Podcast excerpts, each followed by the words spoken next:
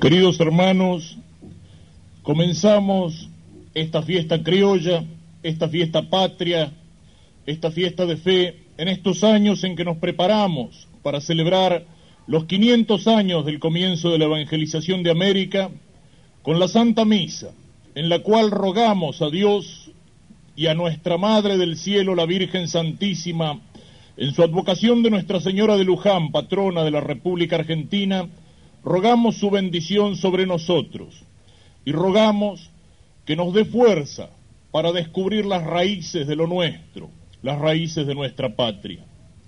Las raíces.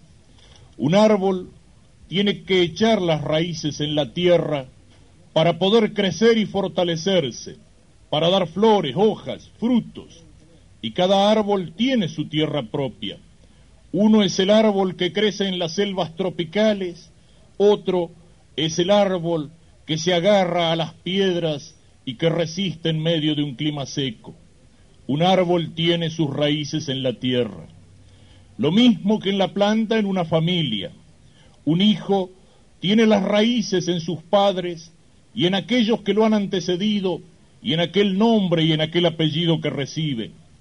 Y el hijo recibe en la familia de los padres y de los abuelos, recibe la educación, el ejemplo de la conducta, recibe el aprender a caminar derecho, recibe la fe y el aprender a rezar desde niño, recibe la lengua que habla, que no la aprende en la escuela, sino que la aprende de la enseñanza diaria de la madre y por eso la llamamos lengua materna.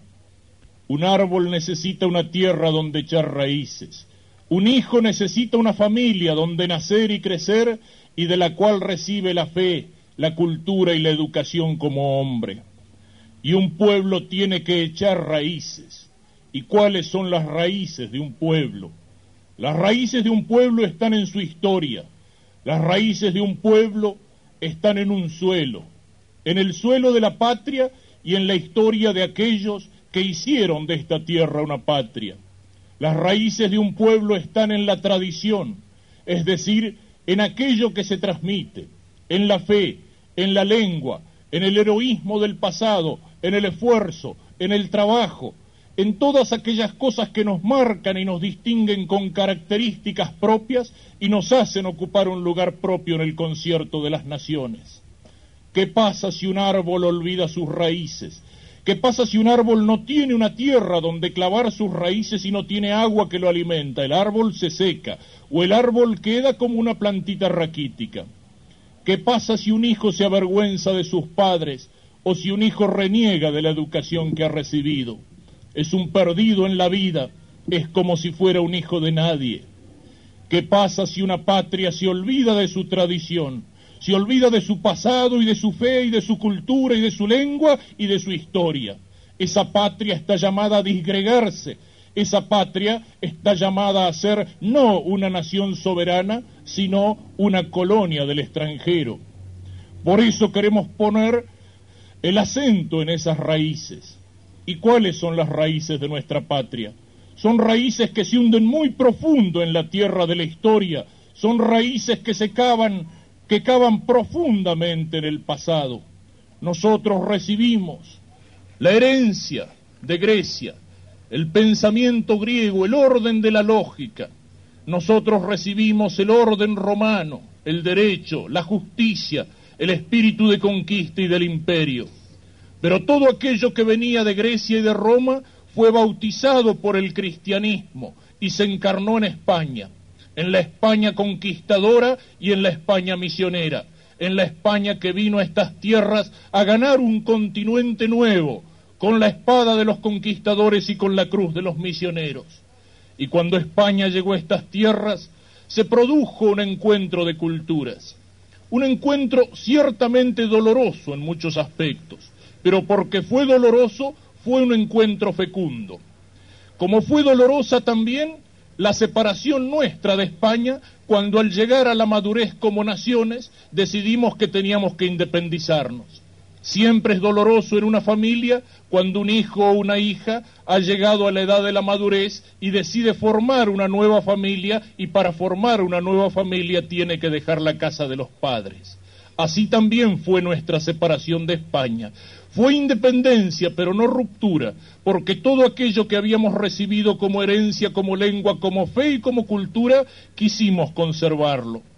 Y de ese encuentro de culturas, las culturas indígenas con la cultura de la España misionera y conquistadora, y de esa madurez de pueblos que se independizaron de la madre patria, nació una cultura que es al mismo tiempo muy antigua y muy nueva. Nuestra cultura de la América Latina, nuestra cultura de la América Española, que también sintetiza el poeta nicaragüense Rubén Darío cuando se refiere desafiando a Roosevelt y al Imperio del Norte y dice, esta América nuestra que tiene sangre indígena, que reza a Jesucristo y que habla en español.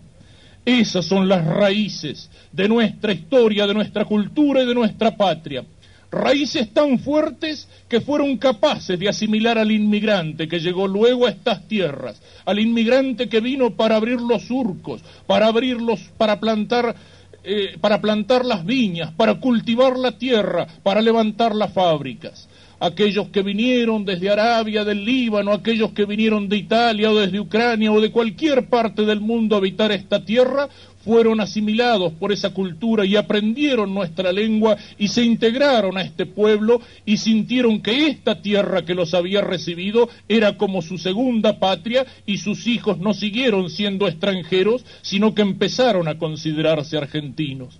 Esas son las raíces de nuestra tierra. Y esas son las raíces que a veces se niegan, de las cuales algunos se avergüenzan con las consecuencias trágicas que decíamos antes. Porque cuando un pueblo se avergüenza de su pasado o niega su pasado, ese pueblo está negando sus posibilidades de futuro. ¿Cuál ha sido la negación de esas raíces? Esa negación fue en el siglo pasado, la negación de aquellos hombres, muchos de los cuales hoy tienen monumento en la Argentina, que representaban el pensamiento del liberalismo masónico y que se avergonzaban de todo lo nuestro, y odiaban a España y a lo que vino de España, y rechazaban el catolicismo, y despreciaban al gaucho, y odiaban y querían exterminar al indio.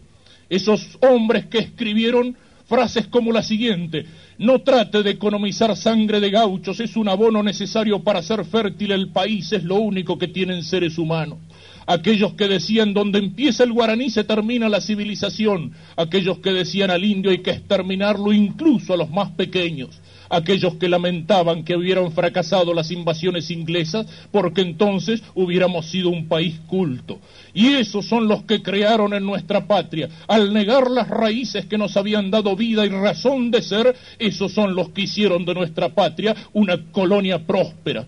Sí, vino el extranjero, para abrir los ferrocarriles y las rutas, pero esos ferrocarriles servían para que nuestra riqueza se fuera al extranjero, para cantar como Atahualpa Yupanqui, las penas son de nosotros, las vaquitas son ajenas, para que la riqueza del país fuera absorbido para que nos olvidáramos de todo aquello que era nuestro, para que viviéramos mirando hacia afuera como miraban hacia afuera estos hombres que envidiaban y admiraban todo aquello que podía venir de los Estados Unidos o de Inglaterra o de Francia, de cualquier lugar, menos de donde habíamos recibido la fe, la cultura, la lengua, el desprecio por lo nuestro, creó en nosotros una colonia. No se pueden negar las raíces de un pueblo sin negar el futuro de ese pueblo.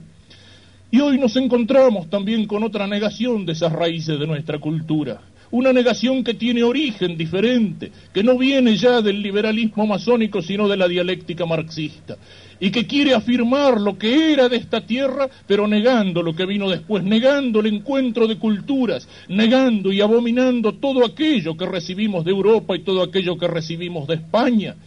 Un falso indigenismo que no se basa en la realidad, un falso indigenismo que quiere negar toda una historia y que solo puede hacerlo hablando en castellano porque si no nadie entendería aquello que ellos escriben en diarios y en revistas. El odio a lo español, a lo cristiano, el mirar la conquista no en lo que tuvo de Popeya, sino en mirarla como una empresa imperialista, como un genocidio, como una empresa de exterminio.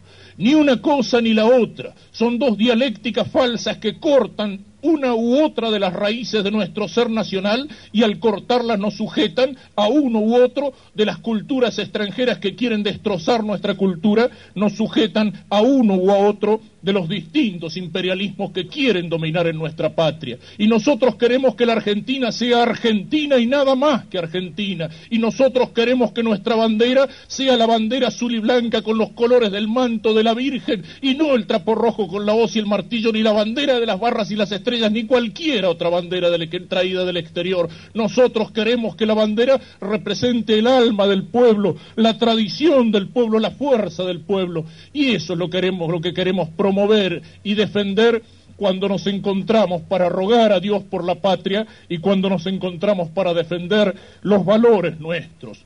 Es lo que queremos expresar hoy y mañana aquí en esta fiesta. El amor por esta tierra, porque esta tierra es la casa de esta familia grande que es el pueblo argentino. El amor por nuestro pueblo, que es el amor por su lengua, que es el amor por su cultura, que es el amor por las tradiciones, el saber mirar lo nuestro, como decía, como escribía Hugo Guast. No miremos tanto al puerto de donde vienen tantas máquinas buenas y tantas ideas malas, miremos hacia el interior de la patria, que es de donde viene la salvación.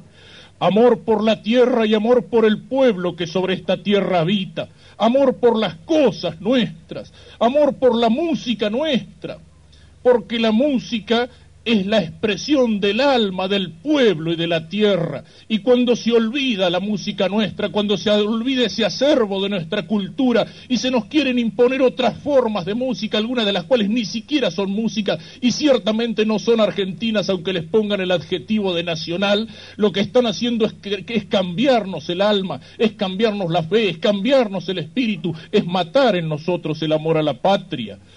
Amor por las cosas nuestras, sabiendo que en el gaucho se encarna lo mejor que hubo en esta tierra y en el gaucho se encarna el espíritu español del Quijote, el espíritu del caballero, el espíritu generoso y desinteresado, el espíritu del amigo capaz de tender la mano, el amigo del que, fue, el espíritu del que fue capaz de jugarse en las patriadas, el espíritu del que fue capaz de hacer con el sudor y con la sangre esta patria, amor por nuestros héroes auténticos por aquellos que nos dieron esta Argentina que hoy tenemos, por aquellos que nos dieron esta patria con su sangre en las batallas, desde las guerras de la independencia, aquellos que tiraron un día las cadenas sobre las aguas del Paraná en la vuelta de obligado para decirle a las escuadras más poderosas del mundo que aquí no se pasa porque esto es nuestro, aquellos que entregaron su vida por la patria, dejando su cuerpo en la turba de las Malvinas o en las aguas heladas del sur. Nuestros héroes auténticos y no los héroes prefabricados de las series televisivas o los monstruos que hoy meten en la cabeza de nuestros niños. Amor por nuestra fe.